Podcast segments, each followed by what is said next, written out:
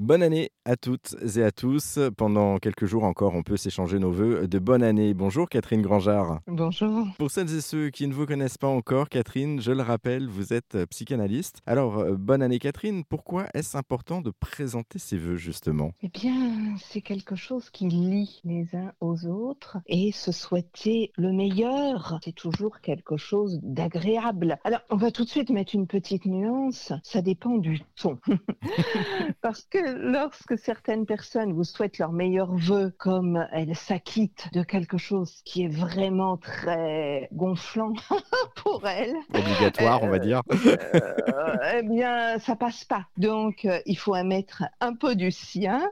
Il faut avoir un peu de sourire dans ses, ses bonnes paroles pour que ça fasse mouche. Du coup, il faut le faire avec le sourire et surtout avec cœur, si je comprends bien. Euh, comment est-ce qu'on les présente ces vœux euh, finalement? Vous croisez quelqu'un, vous pouvez les présenter.